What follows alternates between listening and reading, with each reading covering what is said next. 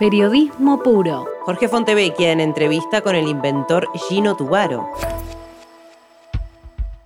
Hoy estamos con Gino Tubaro, que voy a hacer una introducción un poco más larga porque no es muy conocido eh, por el gran público, es muy joven, nació en 1995 y eh, se cuenta que a los seis años le desarmó la plancha a la mamá y con eso hizo un proto-robot. Eh, él personalmente se define como un pibe de Pompeya y ese pibe se emociona cuando hoy encuentra en la calle un graffiti pintado que dice Google Gino, escrito gracias a una de las prótesis que él construye con tecnología de impresión 3D. Es un emprendedor talentoso, protagonista de su generación, que no reniega de ciertos debates públicos, aunque él dice que le gusta más hacer que contar. En la primaria comenzó a participar de competencias de electrónica y a buscar a veces, a pesar de su docente, formas de expresar una infinita creatividad ligada al uso de la tecnología. Llegó el secundario y conoció la posibilidad de imprimir objetos y pensó en aprovechar el poder de la innovación y ponerlo al servicio de los demás. Desde entonces pasaron solo ocho años, pero parece toda una vida. En el caso de Gino, eh, lleva una larga vida imprimiendo partes en 3D para ensamblar y integrar gratis, gratis perdón, prótesis de manos en toda América Latina. En 2014, Gino fundó la compañía y fundación Darwin Research con el fin de experimentar las nuevas tecnologías disruptivas que hoy en día están siendo conocidas como la impresión de 3D que se mencionó, realidad virtual, criptomonedas, el Bitcoin, por ejemplo, educación 2.0, entre otras. Uno de los momentos clave en la trayectoria de Gino fue 2016, cuando Obama vino a la Argentina, eh, tuvo un reconocimiento especial para Tubaro cuando en un discurso cerca de alrededor de mil jóvenes emprendedores y profesionales convocados por la Embajada de Estados Unidos en la usina del arte, Obama eh, dijo que la labor de Gino era admirable y lo destacó especialmente. Recibió dos premios de la Organización Mundial de Propiedad Intelectual, ganó las Olimpiadas de Inventiva en el 2010, al mejor inventor en el 2008, elegido por la publicación del MIT, el Instituto de Tecnología de Massachusetts, como uno de los jóvenes más prestigiosos del mundo, en 2015 fue alumni mundial del mes de la Cancillería norteamericana, o sea, el Departamento de Estado. En 2019 personalidad destacada en el ámbito de los derechos humanos. También armó talleres en el penal de Ceiza y de Malcos Paz para hacer que los condenados aprendiesen a también eh, utilizar la tecnología de impresión 3D y ayudar a personas con necesidades. Creó el programa Navidaton, que entre 2016 y 2019 le entregaba a niños, 60 en total en el momento de Navidad, las prótesis como regalo de Navidad para que recibieran en su casa.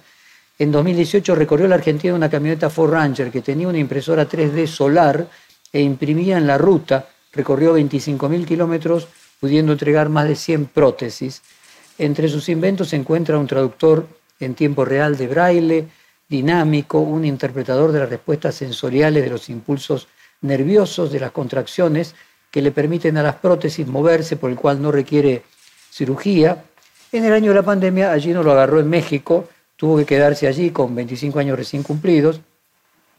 Eh, apenas lo agarró la cuarentena en la crisis sanitaria, se puso a producir prótesis sol a sol en otro país de Latinoamérica, volvió al país en uno de los últimos vuelos charter junto con decenas de voluntarios, y Gino aprovechó para imprimir y entregar más de 35.000 eh, máscaras.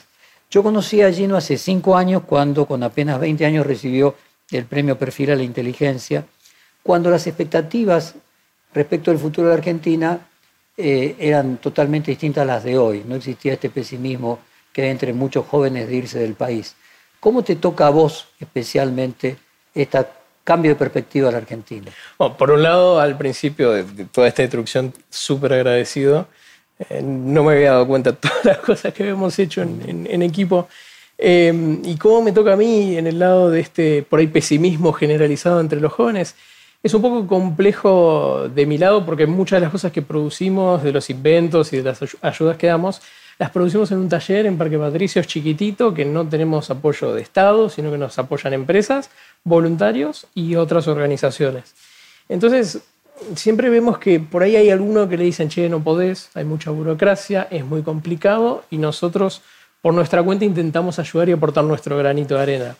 Pero cuando quiero llevar una prótesis desde Buenos Aires hacia otra provincia y ensamblada como tal, hago un cruce intraprovincial que por el ARMAT y por otras leyes está prohibido, es como que te pega para atrás y te dan ganas de decir, bueno, ¿qué solución puedo buscar?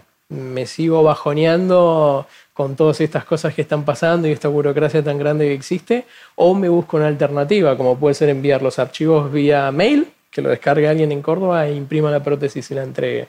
Entonces evitaría ese cruce intraprovincial.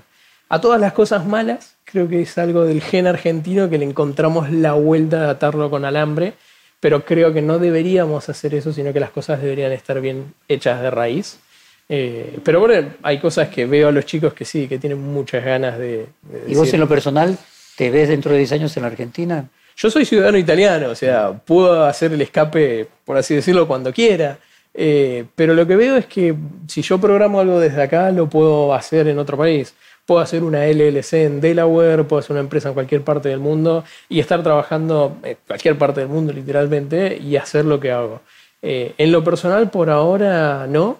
Eh, siento que todavía tenemos algo más que, que dar en el país.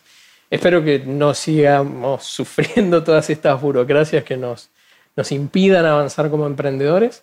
Eh, pero siento que en mi equipo y en lo que nosotros hacemos en el día a día hay muchas cosas que resolver desde algo tan sencillo como puede ser una prótesis que salga carísima, eh, nosotros la estamos donando. Entonces, todavía quedan esas pequeñas cosas que nosotros podemos hacer. Por ahora energía nos quedan y esperamos poder seguir devolviendo. Contá, un poco cómo es tu equipo, cómo se financia, eh, cómo llevas adelante eh, la organización que creaste. El equipo en sí, el más chiquitito, el más hogareño, el, que estamos, la familia atómica, eh, somos unos 15 chicos. Algunos son voluntarios. Otros, Atomic Lab. Atomic Lab. Que casualmente tenés ahí la. Por supuesto. como dicen en Brasil, vestir la camiseta. A todos lados. Eh, y, esa pasión como la que yo hago de, estar vistiendo la camiseta es la que también mueve a los chicos en mi equipo a estar hasta las 5 de la mañana trabajando porque tienen ganas de buscar ese cambio social. Eso es en el equipo local, pero en sí Atomic Lab... ¿Y, y cuántos son? Eh, en Atomic Lab estamos en 44 países con un grupo grande de voluntarios que se dedican a imprimir las prótesis. Ellos trabajan a través de la plataforma, buscan el pedido, o sea, alguien que necesita la prótesis. Eso es voluntariado. Eso es 100% voluntariado, sí. En 44 países, todos chicos, organizaciones, penales, escuelas, eh, hospitales que tienen impresoras 3D y hacen todo el proceso como si nosotros estuviéramos presentes en esos países. ¿Y aquí en la Argentina? Ahí en Parque Patricio creo que está. Sí. En Parque Patricios estamos en una esquina que la estamos transformando para que sea también una, liga de inventores, un tallercito de inventiva para jóvenes, que lo que nos interesa de eso es poder explotar la creatividad del mismo lado que, lo hice yo cuando era chico. A mí me encantaba, como decías, desarmar los electrodomésticos de mi casa. A veces por ahí me iba al otro extremo, agarraba un cuchillo, lo metía a la hornalla y cortaba los aparatos de mi casa. Eh, y los rompía intentando de descubrir qué era lo que había dentro y cómo funcionaban. Y esa misma curiosidad es la que me gustaría transmitirle a los chicos más jóvenes. Che, hay cosas que por ahí no entendemos cómo funcionan, pero si nos metemos a desarmarlas, romperlas, vamos a aprender cómo. Entonces creamos una liga. Cuando decías, hago una empresa en Delaware, mm. eh, hay una parte comercial y hay una parte solidaria. Claro. Eh, ¿Cuál es la parte comercial? parte de lo que quedaba de la, otra pregunta con, respecto a la financiación. Atomic Lab eh, tiene dos formas de trabajar, ¿no? Una que es como la privada y otra que es la fundacional, ¿no? La, fundación. Eh, con Ford, por ejemplo, financiamos los proyectos de investigación y desarrollo. Ellos nos vienen ayudando hace ya varios años. Eh, tienen la Ford Fund, que es el ente filantrópico de, de Ford en Estados Unidos. Eh, y con las ideas que nosotros tenemos, desde desarrollar una impresora 3D solar que funcione con materiales reciclados a tantas otras más que te, te voy contando, eh, ellos nos, nos, ayudan en el financiamiento ese grande que necesitamos para desarrollar estas soluciones que después son 100% aplicadas en la, en la sociedad que lo necesita. Ahora, en el caso de lo privado, desarrollamos eventos, por ejemplo, donde empresas como Telecom nos apoyan para que nosotros con ese evento que realizamos podamos ayudar a más personas. Entonces, eh, le organizamos un evento que se llama los manotones, que son maratones de armado de prótesis, donde voluntarios de las empresas nos ayudan a ensamblar, entonces es una actividad de responsabilidad social empresarial, y nosotros con esos podemos seguir financiando la entrega de más prótesis, comprar más impresoras 3D, ayudar a los embajadores con dinero si es que necesitan comprar el, el el plástico, el material de la impresora. Y así vamos creciendo en el proyecto. Pero nada de, de las prótesis y los productos se vende a un consumidor final. O sea, finalmente no hay una empresa con un fin de lucro, es una organización sin fin de lucro. Es como una, eh, una B Corp, ¿no? Es una, no es una empresa que le venda a un usuario, a una persona que lo necesita, sino que se organiza a través de... ¿Y cómo sería una B Corp? Para compartir con la audiencia. ¿Qué eh, relación tiene con la idea de los Bitcoin? Es como una especie medio rara, creo que... es como medio, perdón por lo que voy a decir, medio hippie la definición que voy a dar, pero... Cuando uno es apasionado por un producto, un proyecto, una marca, lo que fuese, tiene dos opciones. O vende ese producto o lo dona o busca una forma filantrópica de financiamiento. Cuando vos le estás cobrando a un cliente, en mi caso a veces me, genera un poco de ruido porque una prótesis por ahí significa alguien que tiene que comprar un plato... Para ponerlo en términos concretos, la tuya cuesta cuánto fabricarla por más que vos la dones y las otras costaban cuánto más. Ese es el secreto. La prótesis hoy en día, si uno la compra desde afuera, la importa, la instala, le hace todas las adaptaciones, puede estar saliendo entre 8 mil dólares las que son mecánicas, o sea, las que funcionan con el mismo movimiento del usuario, hasta 15 mil dólares las robóticas. O sea, costos, si vos le decís a una familia, tiene que pagarse la obra social o tiene que conseguirla por algún lado, es imposible. Imposible. Con impresión 3D reducimos los costos a unos 800 mil pesos dependiendo de los materiales, la máquina, depende un par de factores, pero 10 mm, mil dólares contra 800 pesos es una reducción abismal de los costos. Entonces, al usuario final nosotros no le podemos decir, che, por ahí hoy el plato de fideo o la comida que vos tenías que comprar o las zapatillas. O sea, esa diferencia de 100 veces se hace a, partir de la tecnología de impresión 3D. ¿En otras partes del mundo se hacía esto antes? Se hizo, se hace, las prótesis no es que existen hace 5, eh, 10 años, ¿no? O sea, la, empresas, empresas tecnología 3D. Hubo varios, nosotros somos los primeros en Argentina que implementaron esta tecnología y desarrollaron e hicieron los archivos, los diseños, los compartimos y todo. Eso lo, lo creamos local. Siempre hubo como una, una competencia al principio, porque nosotros empezamos por 2010 más o menos, y en esa carrera habían otras iniciativas en otras partes del mundo, que a todas por suerte le va bien, que al fin es, el objetivo, ¿no? que si les va bien a esas iniciativas, seguir ayudando a más gente. Y, mm, y, nosotros íbamos compartiendo y se iba haciendo como media la carrera de llegar a descubrir eh, qué es lo que, lo que les termina beneficiando más a las personas. Y lo lindo en eso fue que se hicieron carreras en varios países y varios tomaron rumbos distintos. Con impresión 3D vos tenés las prótesis más sencillas, que es la que nosotros diseñamos, que son prótesis que no, tienen mecanismos complicados. Una persona amputada con su propia misma mano, la que, la que le quede, eh, puede ensamblar la prótesis. Entonces nosotros nos fuimos por el lado de lo más sencillo, eficiente y como más, eh, tanto económico. A, riesgo. Ese mismo tipo de soluciones en países como India tendrían que ser... Son las ideales. Sí, las ideales. ¿En qué otras partes del mundo hay eh, organizaciones similares a la tuya? No, están en todo el mundo. Estados Unidos, Rusia, tenés literalmente en todo el mundo porque uno necesita una impresora 3D que si la compras afuera, una impresora china está unos 200 dólares, el kilo de material puede estar unos 30 dólares más o menos, entonces puedes implementar tu propio taller de prótesis y órtesis, eh, descargando los archivos, teniendo los recaudos necesarios, pero puedes imprimir las prótesis en cualquier parte del mundo. Ahora, al mismo tiempo que puedes utilizar la tecnología para imprimir prótesis, se podría utilizar la tecnología para producir. Yo recuerdo en la red Globo, ya hace 10 años, hacían escenografía con impresión de 3D. ¿Qué otras, eh, a tu juicio, qué otros objetos la tecnología de impresión 3D podrían venir a ser disruptivas? ¿En la fabricación de qué? Hay que entender que la impresión 3D es una herramienta y el origen del nombre es prototipado rápido. Impresión 3D es un nombre que se le fue dando con los tiempos para que sea algo más masivo. Cuando hablamos de prototipado rápido tenemos que entender que son todas cosas hechas a medida, de forma sencilla, que uno lo que busca es tocar un botón y que le aparezca muy poco tiempo un prototipo donde uno puede ahorrar en matriz, puede ahorrar en transporte, puede ahorrar en materia, puede ahorrar un montón de cosas donde se reducen los costos abismalmente. Hay implementaciones muy interesantes desde eh, en los autos, las piezas de los autos. Tradicionalmente se hacen con moldería, matriz, Con una impresora 3D de metal, uno podría reducir los tamaños de los radiadores, por ejemplo. Y al hacer eso, reducís costos, reducís en el motor, en el, eh, perdón, en el auto, si vos reducís el peso, vas a gastar menos nafta. Entonces estás teniendo otro impacto en lo económico de la persona, pero en lo ecológico del mundo. Bueno, esas son cosas que se vienen haciendo. Nosotros en particular apuntamos a salud, eh, por un tema de que todas las soluciones están hechas a medida de la persona y no dependemos de una matriz. Por eso también los costos tan elevados de las prótesis, porque salen de matrices. Todo aquello que no sea fabricación en serie tendría que ser más competitivo. Es ideal la impresión 3D para eso. Eh, hay un caso que, también estamos desarrollando, tenés las prótesis, pero también tenés órtesis mm. para personas que sufrieron un ACV.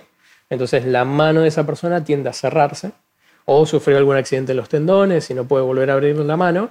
Eh, con impresión 3D se puede desarrollar un aparato que le ayude a abrir la mano.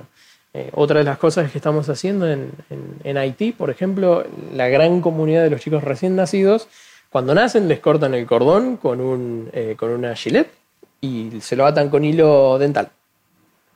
Y si sobreviven, genial. Pero no, si no pasa, como el 5% de la población que le pasa, eh, se mueren porque no cierran bien o lo cauterizan. Bueno, con impresión 3D se puede imprimir un clamp que es el que se pone en el cordón umbilical los chicos cuando nacen. Pero mirá qué loco que con una impresora 3D uno le puede estar salvando la vida a un montón de chicos. Eso es uno de los desarrollos que estamos haciendo con respecto a salud. Eh, lo que buscamos es que todas estas soluciones... Ahora, esta sí sería en serie. Esto vos estás planteando sí sería, porque son todos iguales. Son todos iguales. Pero el problema está en que en la demanda, pues sí, uno podría mandar a producir a China miles de, de clams y los manda al lugar donde se necesitan y problema resuelto. Ese es el problema. Muchas de esas personas no tienen los recursos, no tienen la forma, no tienen la logística y no tienen la posibilidad de poder comprarlo. Nosotros lo solucionamos por otro lado. Generamos una impresora 3D solar que funciona con materiales reciclados. Y en esa impresora cargamos los archivos de clamps, prótesis, órtesis, estetoscopios, otoscopios, todos productos médicos que sean necesarios cargamos productos de eh, educación para la parte de construcción, un montón de cosas que se necesitarían en un lugar de emergencia. Y armamos una impresora 3D que la idea, lamentablemente por todo lo que pasó con el COVID y todo lo que es el viaje y eso, no lo pudimos aún desarrollar y llevar a, campo. Pero imagínate que una persona necesita, un, van a ser un bebé, obviamente que los bebés no nacen de un día al otro, nueve meses en el medio, vos podés imprimir ese clamp para ayudar en el parto. Sabés que vos mismo te podés decir vos. Exactamente. El usuario en el campo de refugiados podría descargar el archivo directamente desde la impresora e imprimir el clamp. Otra de las ventajas sería distribución. O sea, no haría falta llevar el elemento, sino con un centro de impresión se podrían fabricar distintos elementos como si fuera just in time, en el momento necesario y punto. Y a demanda también. Porque lo lindo es, al tener una impresora 3D lejos, que es lo que nosotros hacemos con los embajadores. Los embajadores tienen una impresora 3D y por ahí están en España. Tenemos la demanda de alguien que necesita y está en España. Entonces a esa persona le decimos, bueno, hay un pedido a 10 cuadras de tu casa, ¿podés imprimirla? Sí, no, bueno, se imprime la prótesis. En vez de estar recibiendo el pedido en Buenos Aires, fabricándolo, metiendo en una caja, mandándolo a un barco, que el barco se vaya hasta España, le entregue la prótesis y todo en el camino es pérdida de nafta, tiempos, un montón de cosas, uno imprime en demanda y a medida algo que lo saca de la máquina y lo usa. ¿Cómo elegís a quién donarle eso? O sea, ¿cuál es el digo, mecanismo, por ejemplo, de selección de órganos? ¿Requiere prioridades, eh, determinados protocolos? ¿En qué sentido vos decidís vamos a donarle una prótesis a una persona en España, por ejemplo? Bueno, hay, hay dos temas. Siempre nos pasa que, y es algo que me entristece, ¿no? Cuando hay personas que tienen la posibilidad económica de poder adquirir una y nos dice, che, puedo donarles, puedo comprarles una prótesis. Eh, hay personas que no tienen la posibilidad de comprar una prótesis. Entonces, por eso es que el proyecto lo hicimos gratis para todos. Y ahí tenemos otro problema, es el orden de llegada, no, no solamente es el orden de llegadas, es la distancia, es el tipo de prótesis que necesitan, es si el embajador puede, o sea, tenemos muchos factores en el medio. ¿Cómo lo hacemos hoy? Lo solucionamos es con una foto de un muñón sobre una hoja cuadriculada, generamos el diseño a partir de eso y ese es el diseño que el embajador tiene que imprimir. A partir de ahí empieza más que nada el factor que más eh, fuerte pesa es la distancia entre el embajador y la persona que lo necesita. Después de ahí es un criterio tanto Pero, médico. ¿cómo sí. puedo decir? Bueno, el embajador o la, la cantidad de impresoras. Hay 10 personas que piden. ¿Cómo seleccionás? Las 10 viven en el mismo lugar, a la misma. ¿Cómo seleccionás el orden de prioridad? Eso es por orden de llegada. Si la amputación, si fuese en ese caso, fuesen todos iguales y tienen todas la misma necesidad y tienen, eso es por orden de llegada, no hacemos diferenciación de ningún tipo. Eh, y por eso es que nunca les pedimos foto de la cara, no le pedimos contexto sociocultural ni ningún criterio por el estilo. Decime, eh, si yo tengo actualizado tu, tu historia, todavía no sos ingeniero. No, Eh, yo recuerdo una vez eh, unas estadísticas en la época de Silicon Valley que se convertía en, había continuamente emprendedores que iniciaban grandes empresas que se convertían en gigantes. Había una estadística de que la mayoría eran lo que llamaban en Estados Unidos dropout de la Dropout, universidad. sí. O sea, personas que tenían un nivel de ansiedad tan grande que no terminaban la universidad porque iban, querían corriendo pasar a, a- a producir. ¿A- ¿Vos te sentís identificado con esa definición? podría ser. A ver, de, las, de toda la carrera de ingeniería debo tener la mitad de las treinta y pico de materias. Eh, Pero podrías tener edad a los 25 para ser ingeniero. Exactamente. Si no hubieras no estado sé. haciendo todo, bueno, si no hubieras estado haciendo todo esto que hiciste. Exactamente. Sí, podría ser. O sea, si, si, si te fijas en la definición, claramente aplico, aplico eso. Creo que a mí lo que más me gusta es estudiar en general. Me fue muy bien en la secundaria, me fue muy bien en la facultad, me fue muy bien en lo que es estudio. Nunca tuve eh, problemas en, en- en estudiar, siempre tuve buenas notas. Pero al momento de decir, che, tengo que hacer una entrega de un montón de prótesis. ¿Es ayudar a un montón de gente o ponerme a estudiar una materia que no me está aplicando en lo que hago?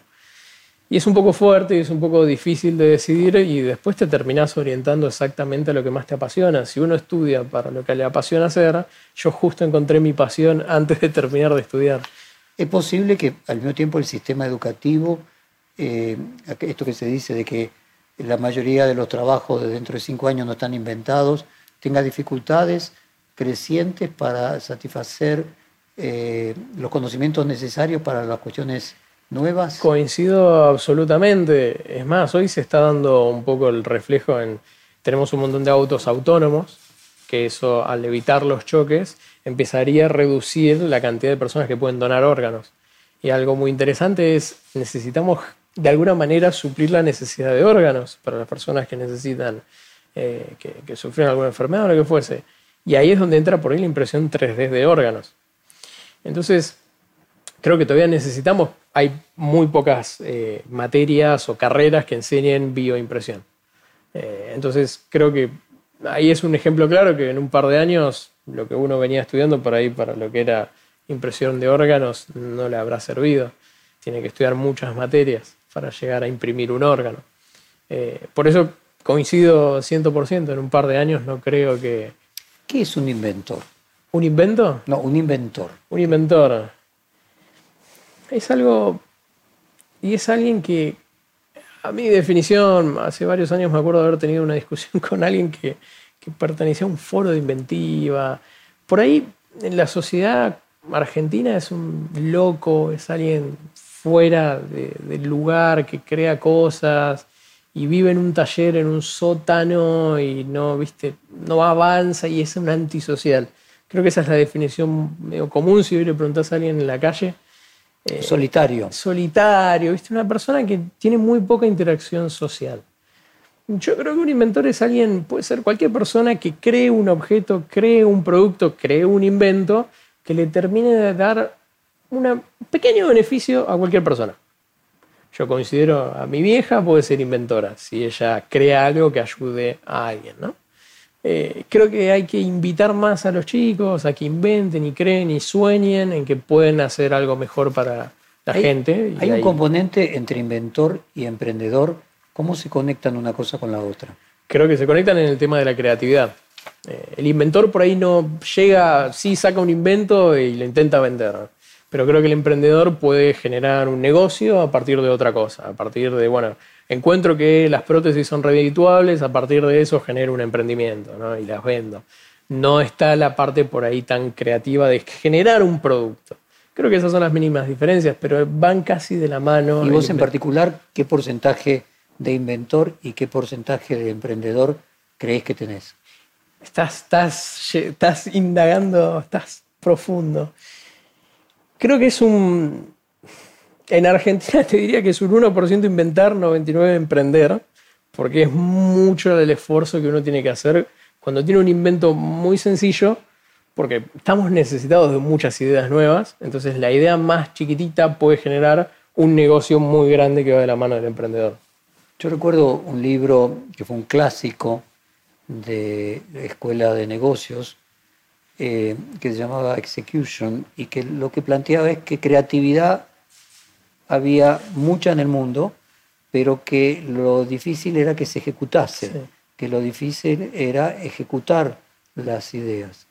¿Vos compartirías eh, ese axioma? Sí, la verdad es que eh, si uno lo, lo lleva a un contexto de hoy, de acá, del día a día, uno puede tener una idea muy chiquitita y después es muy difícil llegar a- a- al negocio, a concretarlo. Entonces, te lo comparto 100% y por ahí te sumo los problemas que el día a día tiene un emprendedor en, en llegar a concretar una idea, de cuestiones impositivas que uno no termina de entender, a por ahí burocracias legales que al final te termina dando como de baja las ganas de emprender. Eso nos pasa a muchos, eh, que era lo que hablábamos en principio, este como negativismo que estamos viviendo. La palabra emprendedor eh, cobró relevancia en los cuatro años de Macri, Claro. Porque él puso mucho foco en ese tema.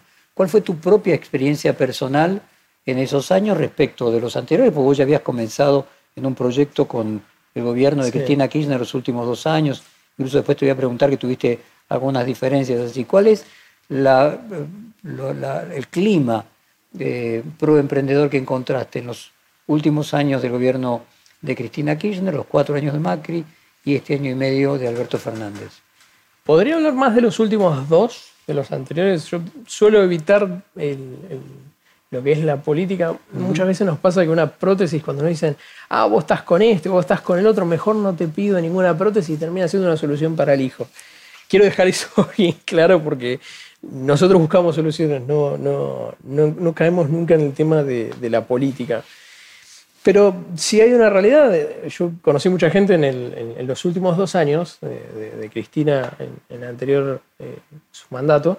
Nosotros nos, mm, teníamos un proyecto donde buscábamos hacer algo grande que se llamó Argentina 3D, un proyecto muy lo que buscaba algo muy grande y mm, era todo el tiempo en jefatura de gabinete viendo mucha política.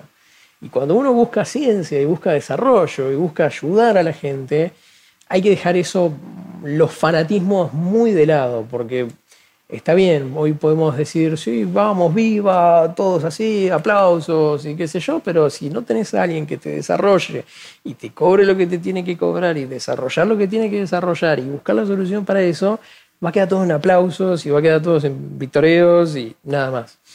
Entonces, creo que hubo un salto en ese cambio donde los emprendedores que se buscaban en ese momento, de los cuatro de Macri, eran por ahí un poco más, vamos a emprender, no te hagas el, el vivo, estas cuestiones se tienen que desarrollar.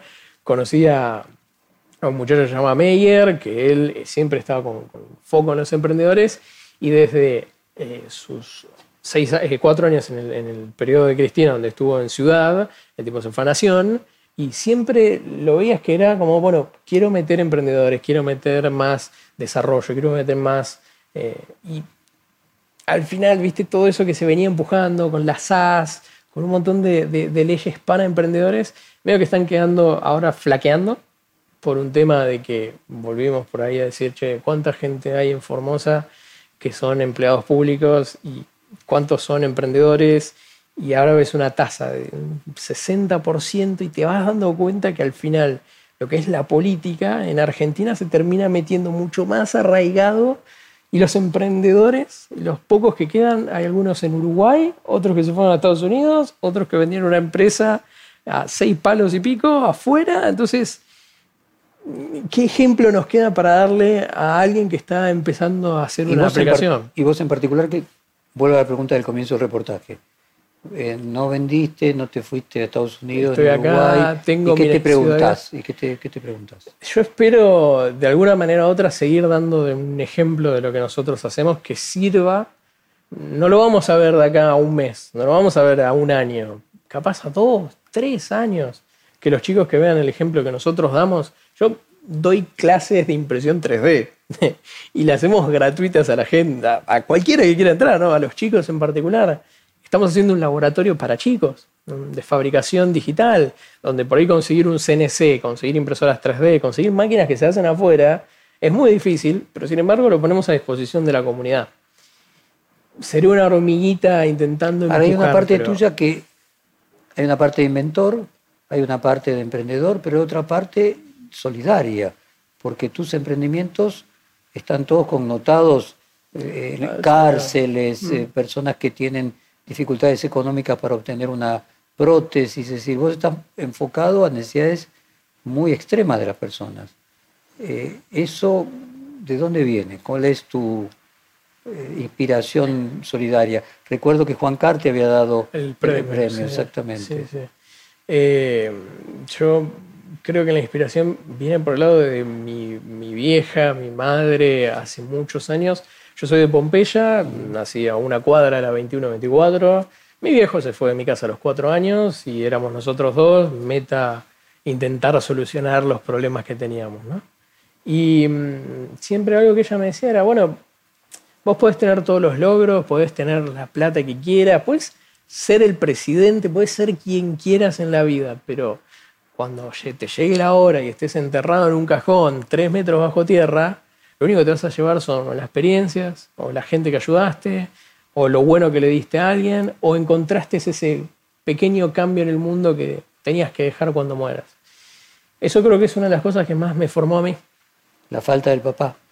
No, la falta de mi viejo puede hacer lo que él quiera de su vida. Yo eh, creo que fue algo fuerte haberme criado con mi vieja en todo, nosotros dos solos, consiguiendo becas. A mí la orden me becó para estudiar. exactamente. Y agradezco que, que me hayan dado la posibilidad de estudiar y agradezco las horas que me hayan dedicado para que sea quien soy. ¿Qué hace tu vieja o qué hacía cuando estaba activa? Eh, mi madre en su momento tenía un locutorio Ujú. ¿no? En- hasta el 2017, 18 más o menos. Ya después de ahí empezó como a flaquear el, el negocio, pues ahora todos tenemos celulares, la tecnología avanzó, etc. Eh, ya hoy en día cerró por la pandemia y todo eso y trabaja conmigo. Eh, pude encontrar en, en todo ¿Qué, lugar. ¿Qué te pareció y cuál es tu opinión respecto a la discusión de la meritocracia? Yo creo que el mérito es el esfuerzo, ¿no? es el esfuerzo de cada uno de nosotros. Ahora, que haya un aparato social que diga, che, esforzarse está mal, que por ahí uno que tiene que llegar más lejos esté mal, o que haya alguien que te aplauda atrás por esforzarte, y eso algunos consideran que está mal, yo creo que es pésimo que esté alguien hablándonos en una eh, fábrica diciendo que está mal esforzarse.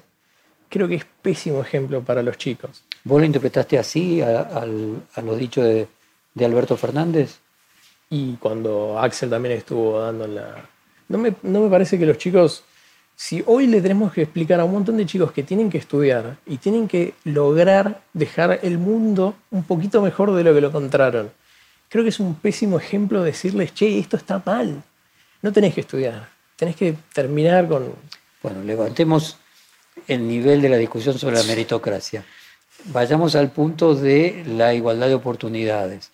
Eh, en, en ética se discute que vos ni siquiera mereces haber nacido esforzado, ni siquiera mereces la inteligencia que tenés, ni siquiera mereces eh, todos los dones que te eh, preceden, que la ruleta genética, no sé, de ocho generaciones para atrás te construyeron. De cualquier forma está claro que el esfuerzo luego medio lugar. el, el esfuerzo vale para la carrera de largada para todo el mundo. Lo que estamos hablando no es de una vez que está la carrera de largada, sino de lo que vos recibiste, qué haces con Sí. los dones que vos eh, recibiste.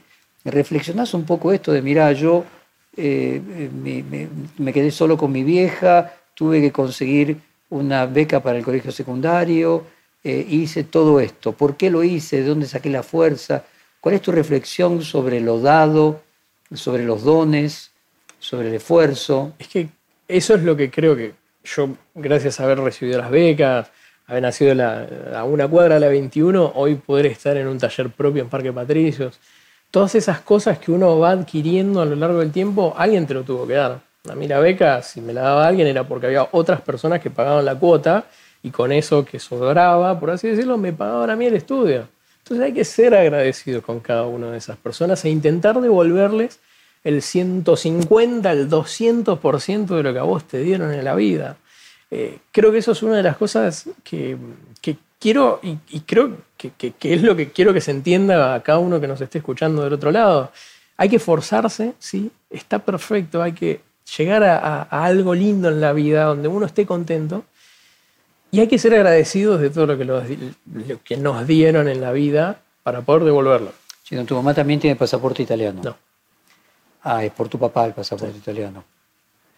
¿Y es tu vieja la que te retiene en la Argentina? Es un. No, no te digo que me retenga, porque yo sé que si de alguna forma, si ella se quiere ir, yo voy a hacer, voy a hacer lo imposible para, para que tenga la posibilidad. Eh, no, no creo. Hubo veces que estuve meses afuera. eh, cuando fuimos a México hace un par de meses, eh, íbamos a entregar 500 prótesis gratuitas a chicos mexicanos. Íbamos a lograr un récord. Bueno, por esto de la pandemia no se pudo lograr, pero no es algo que, que- que- que me llegue a retener sino que creo, y es lo que siento, que, que aún me queda algo más para, para darle a los jóvenes eh, que ojalá se inspiren en esto. ¿Qué, ¿Qué opinas de la suerte? ¿Crees que existe la suerte? Hay, hay una, hay una, algo muy gracioso en el equipo que dicen que yo tengo muy buen karma. Cada vez que me pasa algo malo, a los minutos se soluciona de alguna manera u otra. Eh, pero no creo que, que- que- sea, viste, suerte o, o- o milagro, sino que es mucho esfuerzo. Es mucho mérito del que está del otro lado diciendo, che, bueno, sea, vos harías propia la frase de tengo la suerte de ser como soy. Tengo la suerte de ser como soy. Tengo la suerte de que tuve mucha gente que me apoyó. Y a cada uno de ellos, eh, súper agradecido de, de- de cada una de las horas que me hayan dedicado. Y a la vez, es de- como te decía, devolverle a la gente, ¿no? Es, es eso. Vos hablaste de que vivías muy cerquita de del barrio 21 y al mismo tiempo estuviste en México, donde el nivel de pobreza es aún mayor, así que quiero hablar un poco de tu mirada sobre cuál sería la salida de la pobreza. El- estuvimos en Guadalajara, eh, yo otras veces estuve en- también en Ciudad de México. Eh, creo que muchas veces por haber estado en la 21, 24, caminar y conocer a la gente, hay mucha gente que quiere salir adelante, que quiere tener las oportunidades para poder lograr salir adelante, ¿no? Eh, y por otro lado, es, en México por ahí la diferencia es casi nula entre la, la- la clase alta y la clase baja. No- muy raro ver la clase media. Y una de las cosas que nos sorprendía era mucho, mucho asesinato, mucha delincuencia, cosas que por ahí a nosotros no lo entendíamos, pero veíamos un epígrafe en una entrevista en la tele y, esto, y eran como detalles menores, lo que por ahí acá la muerte de una persona en un asesinato es para todos los medios. Entonces, esas fueron una de las diferencias que, notamos en, en- entre ambas sociedades. Eh, creo que con respecto a cómo se puede salir de esto, cómo se puede lograr, eh, ves gente que quiere tener oportunidades todo el tiempo. Por ahí al principio, una de las cosas que, que, que de más de chico decía, che, pero hay que evitar, viste, en esto de- de ser asistencialista y evitar todo el tiempo dejar el pescado ya servido y enseñarle a pescar. Hay muchos contemporáneos eh, de mi edad, amigos, que dicen que la solución es la tecnología. Sí, es verdad. Uno puede programar, puede hacer eh, desarrollos y le pagan en dólares y está perfecto. ¿no? Uno puede ser freelance, que es programar desde la compu, desde casa para otro lugar y, generar ingresos. Y hoy en día 300 dólares eh, le sirve a una familia para, para salir adelante. El tema es que creo que no se están dando esas, esos, esos incentivos hacia... A ver, interpreto, vos lo decís que la Argentina tendría un capital educativo que permitiría a personas eh, poder tener de bajos ingresos, poder tener un ingreso trabajando para el extranjero de manera remota. Sí, hay que fomentar la educación, hay que dar la infraestructura, hay que ayudar con tecnología, hay que hacer todo un recambio de fondo, tanto cultural como social, para Ahora, mi pregunta apuntaba si vos encontrabas en una comparación entre la Villa 21 y 24, y no sé cuál sería su equivalente en México, de un ímpetu, un deseo de progreso eh, en la Argentina distinto de México. El que nace pobre tiene muy pocas posibilidades de crecer si es que no se le empieza a ayudar de alguna manera de forma efectiva, no tirándote el pescado para que lo comas, sino dándote las herramientas para salir de esa situación. A mí me indigna escuchar que con seis mil y pico de pesos una persona puede comer, que me pareció feo ese ejemplo, porque cualquier chico le decís, che, toma, te doy seis lucas, y no, lo va, no, no le va a llegar a fin de mes para comer.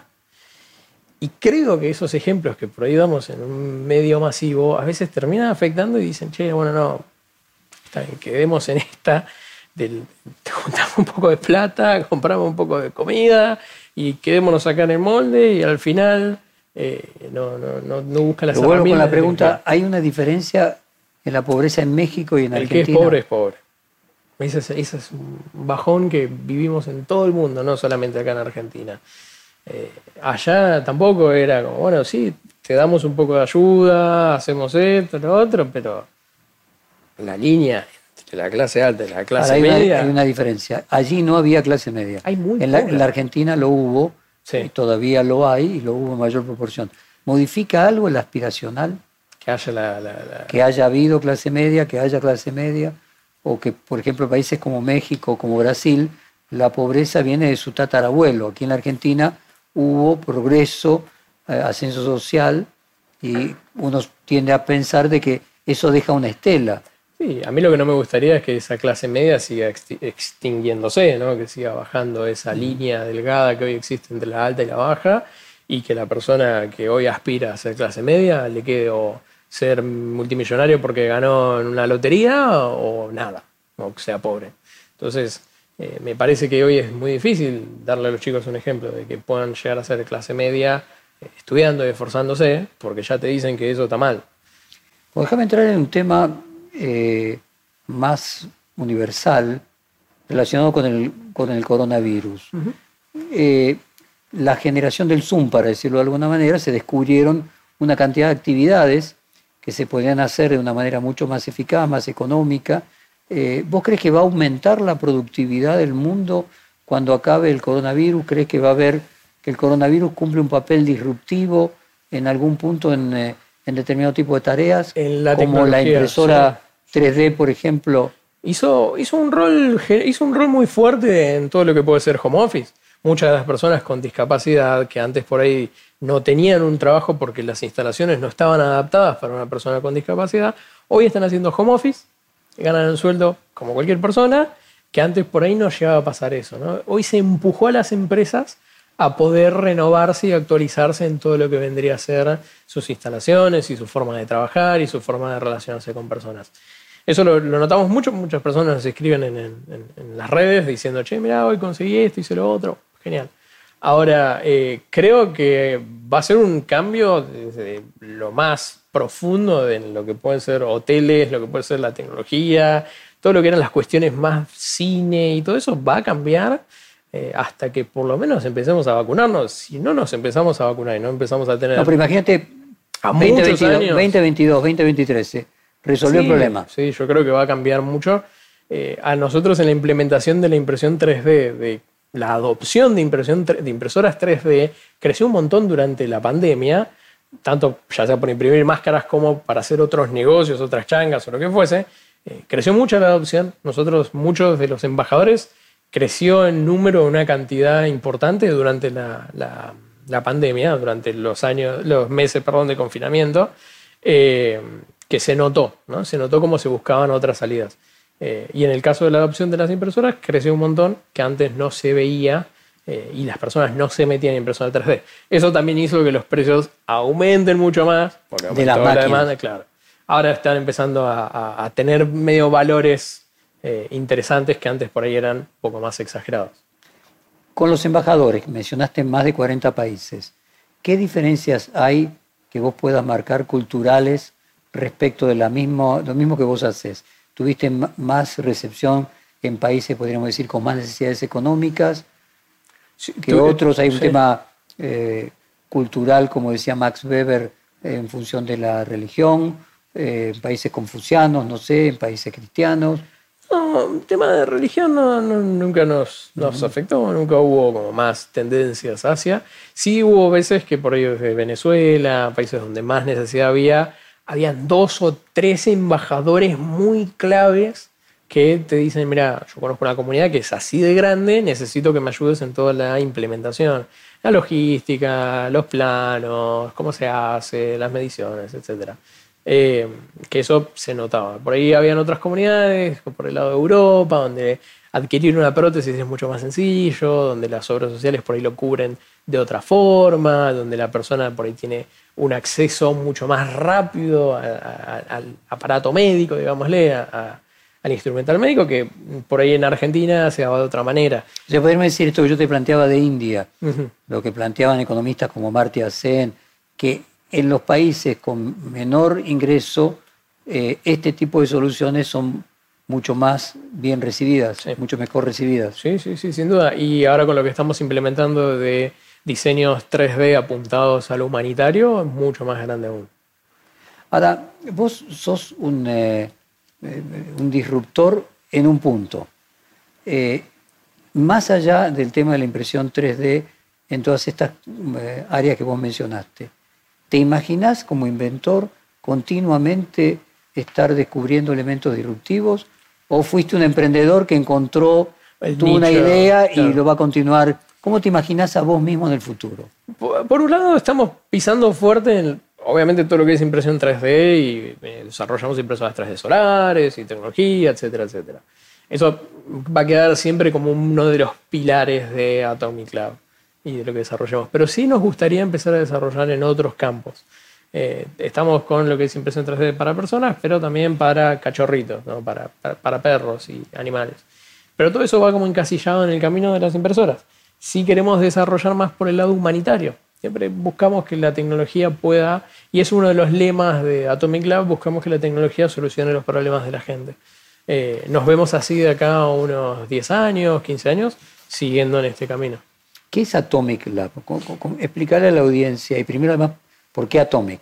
Atomic Lab nace allá por 2012, 2013 más o menos, cuando después de todas estas idas y vueltas entre gobierno y cosas que a mí no me gustaban, dije, bueno, hasta acá llegamos, gracias a todos, pero yo voy a seguir desarrollando mi carrera de la forma solidaria que a mí me gusta hacerlo, y nace Atomic Lab como respuesta a todo esto que veníamos pasando. Nació en una página de internet, nació con una página de Facebook, como todos los emprendimientos, sin registrarse en ningún lado. Eh, y después fuimos haciendo los papeles y empezamos a hacer la, la SAS y todas las organizaciones y todo eso. Pero lo que buscamos ahí es un grupo de locos lindos que busquen con la tecnología ayudar a personas. ¿Cuánto te ayudó la fama que habías adquirido anteriormente para que ese grupo de locos lindos se sumaran? Porque vos llegaste después de un curso sonorum con muchos éxitos acumulados en ese momento. Y en ese momento sí, eh, eran más, creo yo. Había dado, si no recuerdo mal, eh, dos conferencias TED. Sí, una en Río de la Plata y otro en TEDx UTN, eh, de los inventos y de las cosas que venía haciendo. Y, pero creo que fue no, no las experiencias y lo público, sino los errores que aprendí a evitar relacionarme de cierta manera con cierta gente, a evitar meterme en mundos donde uno no tiene que hacer, a evitar hacer eh, como comprometerse a cosas que después puedan generar decepción en una persona. Aprendí muchas cosas de eso y creo que fueron más los errores de lo que aprendí en esos años que todo lo, lo bueno que me llevó a un punto de armar un buen equipo. Entre esos errores el tema de la política es uno de ellos, o sea, mantenerte lo más lejos posible de la política. Yo creo que sí, es algo que cuando uno llega a meter política o un emprendimiento puede terminar mal. Eh, ¿viste? No, no nos gusta ni, ni- ni depender de favores, ni dar favores, ni depender para una foto, ni una vez unas cosas, te cuento una- les cuento una intimidad que la hago pública, pero estábamos en- organizando este evento que hicimos por todo el país. Fuimos desde Buenos Aires a La Quiaca, a Ushuaia, a entregar El de la impresora solar eh, Exactamente. en, el, en la Ford Ranger, creo que Sí. era. Eh, bueno, eso fue uno de los proyectos que, que- que arrancamos con, con los chicos de Ford. Que, perdóname, fue candidato a, eh, porque hiciste un documental, A los fue candidato a los M. Sí, sí, sí, sí. Sí, nos pasan cosas re lindas. Eh, entonces, el, el- el proyecto nació de, de- de- esta, la manoneta, le decimos a la camioneta que entrega manos, eh, nació allá por el 2018, más o menos, 2017, después de entregar prótesis vestido de Papá Noel los fines de- de- del 23 y 24, que hace un calor terrible.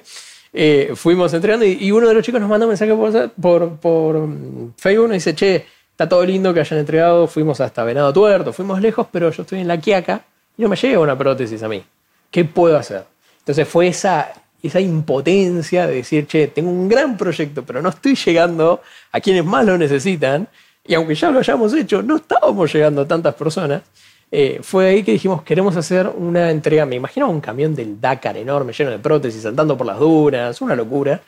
Y, y al final agarramos la, la Ranger que nos prestó Ford al principio, le hice unos agujeros en el techo, le instalé tres paneles solares, una impresora 3D solar atrás y nos fuimos a recorrer el país. Para llegar a ese punto, mm, obviamente que todas estas travesías y estas locuras de estar casi 150 días fuera de casa conduciendo por todo el país, necesita financiarse. Entonces, una de las cosas que, que- nos había pasado era, mandamos un mailing, una cadena de mails a muchas personas diciendo, vamos a hacer esta locura. Necesitamos esto, esto y lo otro. Hay empresas que nos quieren ayudar. Mandamos así una cadena de mail a muchas personas. Saltó un partido político, un, gobierno, y dice, che, yo me quiero sumar. Oh, bueno, te agradecemos. Eh, es más, nos encantaría llevar algunas impresoras a las escuelas y, y hacemos capacitaciones, vemos qué podemos hacer. Bueno, genial, vamos, dale, vamos para adelante, vamos a organizar. Chicos, eh, estaría bueno que se saquen una foto con el gobernador, si pueden. Todo por mail, ¿no? Eh, no. Nosotros les ponemos el logo de ustedes, hacemos todo lo que ustedes quieran, todo.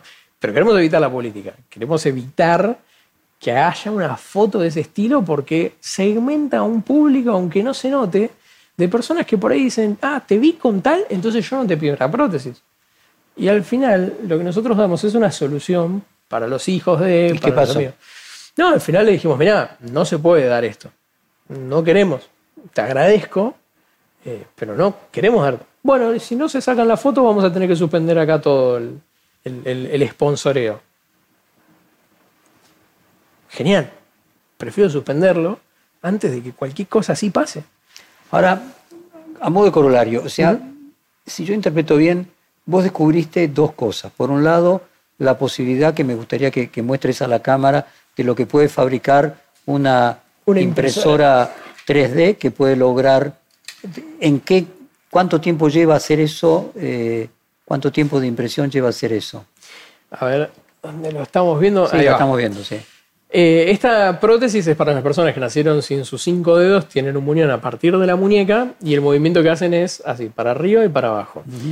El secreto de este diseño es que ninguna de las piezas usa hilo, usa tanzas, no usa ninguna otra cosa, salvo que goma eva y velcro.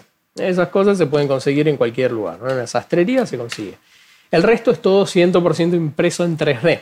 Entonces, de esa manera simplificamos todo lo que es la logística. La persona solo necesita imprimir. Tiene la máquina, tiene todo. Las piezas estas de la mano en particular se imprimen en 24 horas. Si es que uno pone una de las piezas una tras otra y lo va imprimiendo, se imprime tranquilamente unas 24 o 32 horas más o menos. Después hay otros diseños más grandes de brazo y otras extremidades que se imprimen de la misma manera, pero tardan un poquito más de tiempo. Decime, entonces vos inventaste, por un lado, eh, una forma de producir adecuada a un tipo de producto, pero al mismo tiempo inventaste, esa sería tu parte de inventor, de ingeniero, pero al mismo tiempo inventaste un modelo económico, que es un modelo de financiación, que sería la parte emprendedora. O sea, el modelo económico es fundaciones, empresas eh, y particulares. Sí. Eh, y hay un eh, fundraising eh, vía internet donde distintas personas pueden colocar un poquito de dinero. O sea, ¿cómo se arma el, el modelo de financiamiento? Creo que es mucho ir poniendo bloquecito por bloquecito. Cómo se va construyendo todo ese modelo de negocios, digámosle. Eh, al principio era, bueno, generamos un modelo, lo compartimos en internet y es algo open source, ¿no? algo de código abierto, algo que cualquier persona puede descargar, modificar y adaptar y etcétera, etcétera.